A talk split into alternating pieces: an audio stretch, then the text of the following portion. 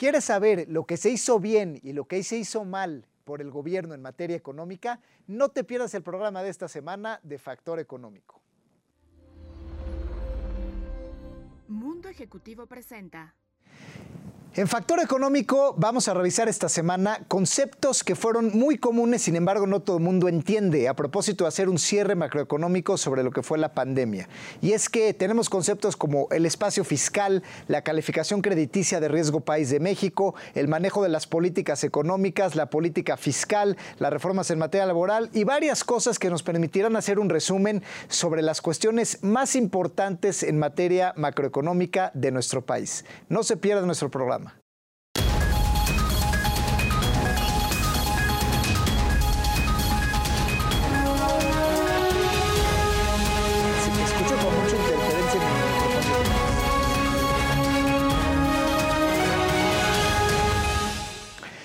Hola, ¿qué tal? Bienvenidos a su programa Factor Económico. Yo soy el doctor Enrique Presburger y el día de hoy vamos a entrar a una dinámica un poco distinta a los programas que hemos tenido con muchos invitados porque haremos un cierre macroeconómico, un resumen de lo que fue este 2020 para aclarar algunos de los conceptos macroeconómicos más importantes que es importante que toda la audiencia pueda conocer de manera profunda para tener una opinión pues un poquito más informada de lo que los medios tradicionales de comunicación muchas veces nos revelan. Y así vamos a hacer un resumen de lo que se hizo bien y lo que se hizo mal en el gobierno, evidentemente en nuestro punto de vista en materia macroeconómica. Y pues sin más preámbulo, arranquemos. ¿Qué se hizo bien? Me parece que una de las decisiones más acertadas del gobierno tiene que ver con este concepto de espacio fiscal. Y es que en la pandemia los gobiernos tenían la opción de intervenir en la economía, es decir, de invertir dinero en la economía de un país para aminorar o amortiguar el impacto de la pandemia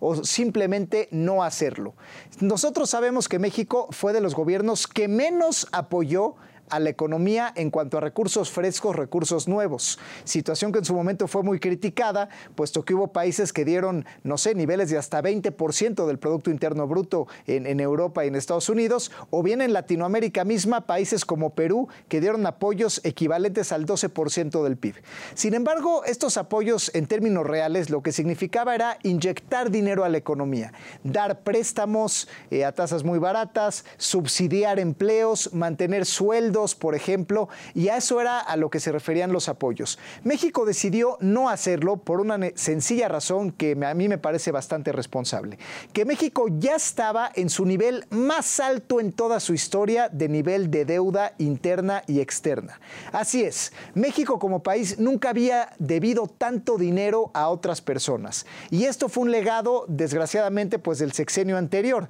Y para dar algunos datos, por ejemplo, la deuda de México con respecto al Producto Interno Bruto estaba con eh, Vicente Fox en el 19%, con Calderón se trepa al 21% y en el sexenio de Peña Nieto se va hasta más del 55% del PIB. Siento que esto no redundó en crecimiento económico o en algo excepcional en cuanto a construcción de infraestructura. Es decir, la deuda del país más que se duplicó, llegó a récords históricos y un poco uno de los mandatos del gobierno morenista en este sentido fue no debemos hacer que la deuda crezca más. Y esa fue la razón por la cual había poco espacio fiscal, es decir, poco espacio para inyectar recursos adicionales, puesto que cada peso que tú inviertes en, este tipo de apoyos son impuestos en el futuro. Es decir, que si el gobierno hubiera tomado una postura simplista de decir, bueno, pues endeudemos al país hasta 60, 70% del PIB, eso hubiera hecho que el gobierno se endeudara todavía más, además de que hubieran representado impuestos en el futuro.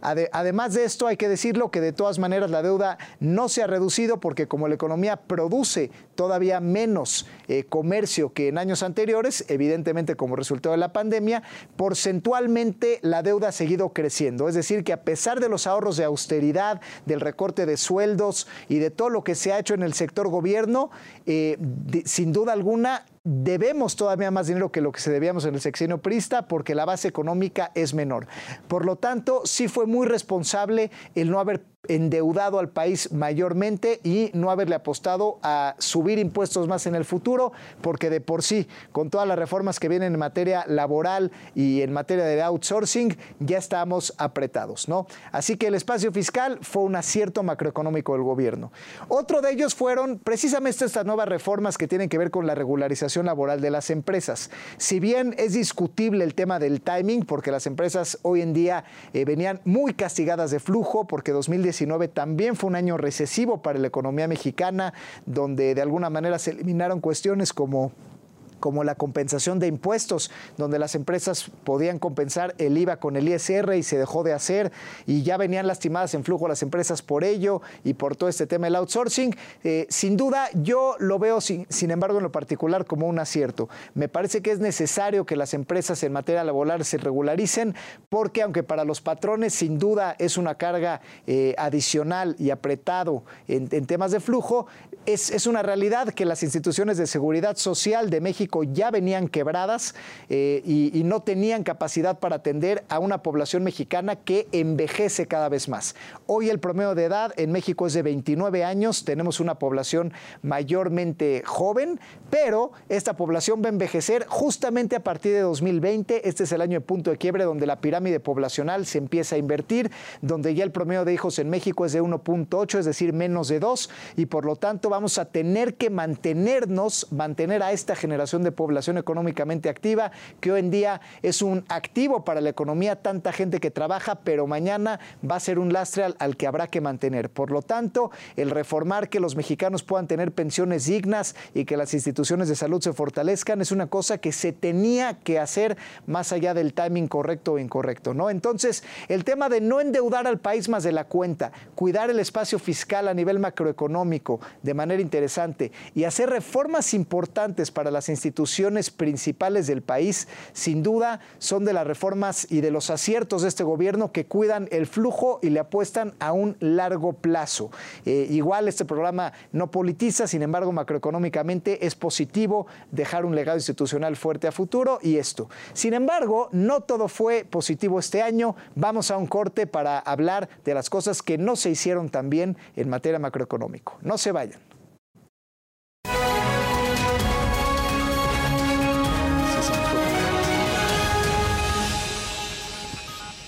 Pero si no fue un cachito, ¿eh? igual le seguimos.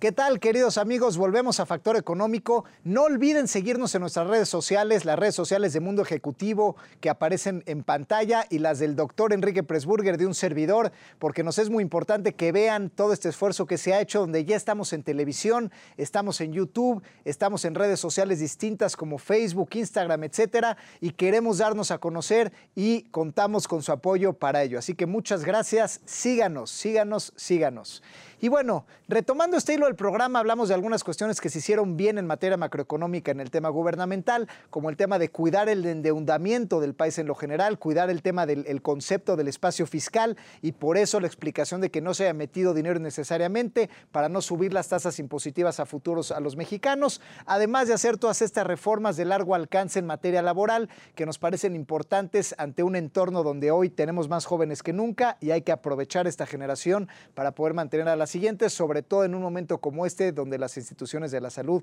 están tan débiles. Sin embargo, no todo fueron buenas noticias en materia macroeconómica, puesto que hubo algunos eh, manejos que nos parecen inadecuados y los vamos a comentar para escuchar también sus opiniones. Nos parece que un desacierto muy importante fue el tema del manejo de los macroproyectos del gobierno con flujo incierto. Y esto me refiero concretamente a productos como el de la refinería, por ejemplo, de dos bocas, o bien al caso del tren Maya. Y no porque sean proyectos eh, buenos o malos, sino porque su manejo económico ha sido bastante parco y en este sentido tiene una afectación colateral a algunas de las empresas más importantes del país, como lo es Pemex. En este sentido, dos bocas sabemos que es una refinería que los especialistas calculan que puede tomar mucho más allá del sexenio el poderse construir, que no saben realmente cuánto cuánto presupuesto pueda costar, es decir, del presupuesto asignado se, estima que pueda llegar a costar hasta dos o tres veces más de lo planeado, además de que en el plazo de seis a ocho años no se sepa qué tan relevante puede que sea una refinería como estas, ¿no? Siendo que, para poner un poco de contexto, México tendría pues un par de refinerías, cuando Estados Unidos tiene más de 1.500 que están al 25% de su capacidad. Es decir, por eso es tan barato refinar en Estados Unidos, porque hay mucha oferta a precios muy competitivos y entonces se le hace una refinería acá muy costosa a largo plazo, que no se sabe cuánto dinero va, va a gastarse, realmente por eso es un mal manejo, sobre todo porque esta carga financiera al final del día está relacionada a Pemex, al sector energético mexicano, donde sabemos que Pemex ha estado en pérdidas operativas ya por mucho tiempo, por más allá de que haya tenido un par de meses buenos, pues sabemos que la empresa no es rentable, que la producción va francamente a la baja y Pemex ha tenido que reestructurarse financieramente y pedir más deuda y más dinero prestado para poder pagar intereses y deber por mucho más años. De hecho, el papel de Pemex ya no tiene el grado de inversión y dado que es la empresa más grande del país, pues el grado de inversión del propio México está en riesgo. Es decir, que México de por sí por la situación de Pemex está en el riesgo y en el límite de perder la calificación de riesgo país de grado de inversión, es decir, volverse un bono basura, lo que haría que muchísimo dinero institucional saliera de México por regulación, porque el hecho de que México bajara un escalón más en, en las escalas de las calificadoras Moody's, Standard Poor's,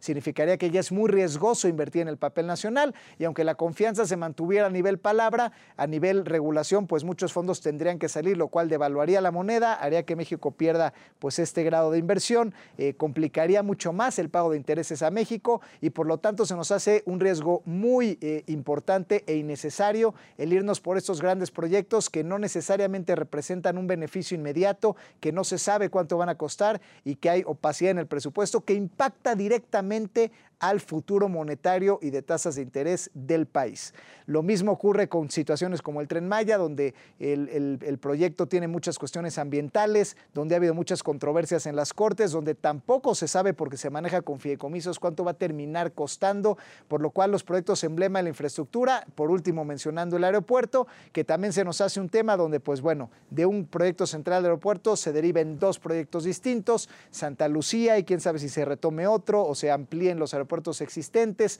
pero de alguna manera, otra vez, ¿no? Es un presupuesto que se gasta, que se hace un aeropuerto de manera acelerada, con una ubicación que no necesariamente fue la mejor,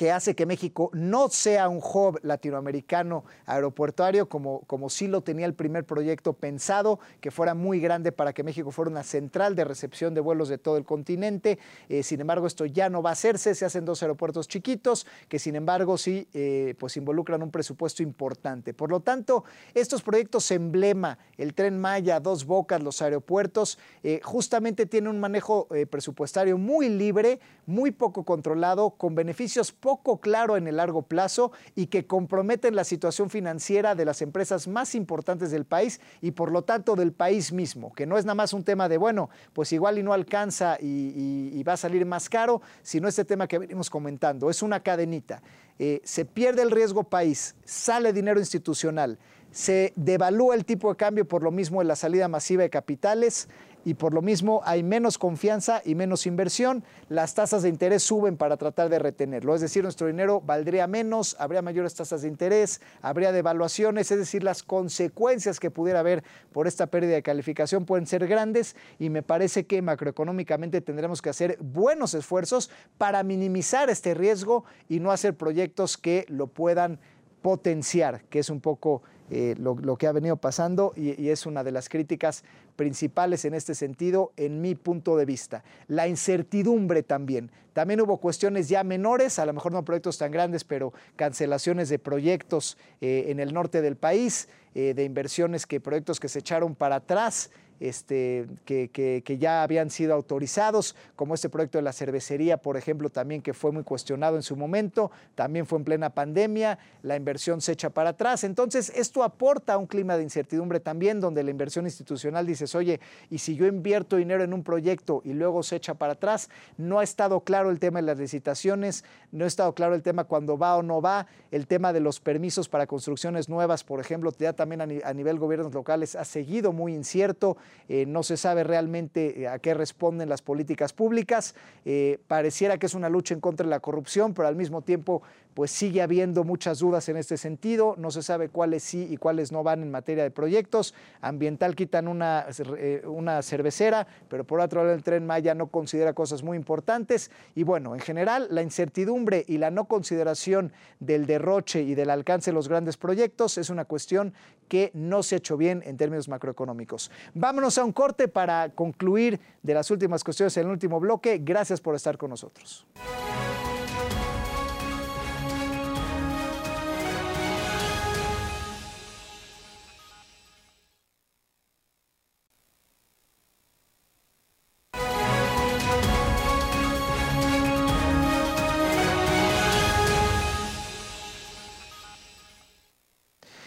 Volvemos a Factor Económico. Gracias a todos ustedes por seguirnos acompañando. Estamos haciendo un resumen macroeconómico no político de lo que fue 2020 para México y el manejo que pensamos nosotros del gobierno. Hemos rescatado aspectos positivos como el tema de cuidar el endeudamiento del país en general, haber cuidado el espacio fiscal, no haber, eh, digamos, inyectado dinero innecesariamente para subir la deuda con respecto al PIB del país, dado que eso hubiera significado impuestos futuros en un momento donde México ya está en récords de deuda de toda su historia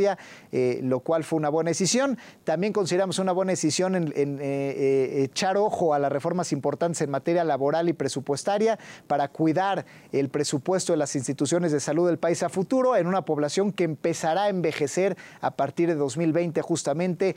donde nuestra pirámide poblacional en los siguientes 20, 30 años pues empezará a revertirse. Criticamos por otro lado el manejo macroeconómico de los grandes proyectos como la refinería, como los aeropuertos, como el tren Maya, como la cancelación de proyectos de inversión cuando ya se habían iniciado, puesto que esto hace que las empresas grandes del país y emblemas estén en reestructuras financieras, ya hayan perdido el grado de inversión y esto arriesgue todos los ahorros positivos que se han hecho, el presupuesto de la nación, para que México pueda a su vez perder la calificación del riesgo país y genere un clima de desconfianza. Y esto nos traiga pues todo esto que se cuidó pues de sopetón nos traiga devaluaciones, nos traiga incremento de tasas de interés desmedidos nuevamente y nos traiga al perder visión institucional pues salidas masivas de capital. Ahora vamos a hablar por última parte del tema estratégico. A mí me parece que hay una falla estratégica muy importante en materia macroeconómica que tiene que ver con dónde se dirige el apoyo presupuestario del gobierno para con las pymes. A mí me parece que el canal principal es la banca de desarrollo, misma que desafortunadamente tiene una estrategia de hace más de 50 años. ¿no? Estamos hablando ya de estrategias de los años 70, donde los nombres han cambiado muy poco. Tenemos las instituciones donde son financieras rurales, bancos eh, enfocados al campo, bancos enfocados a la minería. Es decir, la banca de desarrollo sigue teniendo nombres de una política y un país que hace 50 años ya no existe. Es decir, no tenemos la banca eh, de Financiera Nacional de Desarrollo Agropecuario y Pesquero, pero no tenemos una banca pyme, eh, por ejemplo, automotriz, o una banca de empresas de alta tecnología, o una banca de empresas de manufactura sofisticada, o bien, eh, digamos, todas estas nuevas tendencias en que México se ha vuelto especialista y tendría que ser el futuro. La banca de desarrollo tiene mandatos específicos de invertir en poblaciones de menos de 50 mil habitantes, también tiene otros mandatos, por ejemplo, de no poder eh, invertir en sectores que no sean primarios, ¿no? Donde la banca de desarrollo hoy en día pues tendría que evolucionar, tendría que ser un apoyo mucho más decidido a una población mexicana ya experta, por ejemplo, en, sectores como el aeroespacial, en sectores como el de software tecnológico, en sectores como ya el desarrollo de maquinaria, en sectores como la manufactura transfronteriza y cuestiones que tendría que ser mucho más estratégica y cambiar el mandato, consolidar a varias bancas de desarrollo y tenemos más de 10, ¿no? Tenemos FIRA, Bancomex, NAFIN, Pronafin, Bansefi, es decir, una serie de instituciones que cada una con funcionarios por separado que no están eh, trabajando de manera conjunta y cada una tiene sus procesos. Por otro lado, me parece que el gobierno no ha apoyado decididamente el sector de, de intermediarios financieros no bancarios, ¿no? Sabemos que la banca en México es muy sólida, pero ¿qué pasa con todo este universo de SOFOMES, de SOFIPOS, de uniones de crédito que no reciben un programa específico del gobierno, ¿no? donde no hay líneas de fondeo de fácil acceso, siendo que estos intermediarios son por excelencia los que más apoyan a las, a las pymes, porque somos pymes financieras especializadas en pymes no financieras, y este sector honestamente debiera ser impulsado mucho más decididamente, con incentivos, con fondeos, con programas para poder crecer, desarrollarse, llegar a bolsa, porque México tiene un 99.98% de pymes y si, si no hay apoyo financiero a estas pymes, pues su periodo de vida va a ser muy corto como lo ha venido siendo. Tiene que haber apoyo financiero a los intermediarios, que a su vez son los que mejor manejan el riesgo, eh, el seguimiento, los programas, o sea, los intermediarios financieros no bancarios en México son muy importantes, pero no tienen apoyo decidido en materia de fondeo o de regulación. De hecho, el gobierno ha intentado competir con los intermediarios en lugar de apoyarlos y hacer alianza, porque el gobierno hoy sigue dando, insistiendo en dar créditos de primer piso, en dar fondos eh, perdidos, en dar créditos de 50, 100 mil pesos e insistir por directamente llegar al usuario final, siendo que el gobierno por, eh, digamos, por naturaleza no tiene áreas de cobranza avanzadas, normalmente son instituciones que cambian de personal porque cambian los gobiernos locales, puede llegar a cambiar el gobierno federal, así que seis años suele ser el mayor largo plazo que una dependencia, por ejemplo, puede tener el mismo personal, por lo tanto ese dinero que se da de primer piso suele perderse, suele no rendir cuentas de manera adecuada. Por lo mismo, creemos que el gobierno estratégicamente debería tomar mucho más en serio el apoyo financiero a las pymes, porque esto haría que internamente la economía se fortalezca, que las empresas vivan más tiempo y que las empresas sean más grandes, que este 99.98% al hacer empresas más fuertes pudieran fortalecerse y entonces tener un legado empresarial que hoy es el momento de hacerlo de largo plazo y me parece que ese es un desacierto muy grande, no a nivel operativo, sino a nivel estratégico. Hay que modificar la banca de desarrollo y los intermediarios financieros no bancarios. Y bueno, pues estas son algunas de las cosas. Eh, México tiene un mercado interno muy grande para reactivarse el año que entra. Somos uno de los países con más población en el mundo, con más jóvenes en el mundo, con mayor cantidad de empresas en el mundo y con mayores exportaciones y tratados comerciales en el mundo. Así que hay por donde, hay oportunidades, hay optimismo, pero se tiene que alinear la estrategia, cuidar cuestiones importantes y por eso hay que señalar puntualmente en materia económica y ser muy críticos de lo que se está haciendo bien y lo que se está haciendo mal. Aprovecho también con este resumen del año para agradecerles por seguir Factor Económico como uno de los programas de mayor audiencia. Síganos en nuestras redes sociales de Mundo Ejecutivo, de Enrique Presburger en lo particular. Estamos buscando crecer con ustedes. Háganos llegar sus preguntas. Síganos, coméntenos y muchas gracias por habernos dado este espacio este año. Y pues yo soy el doctor Enrique Presburger. Les deseo un feliz año a todos y nos vemos hasta la próxima.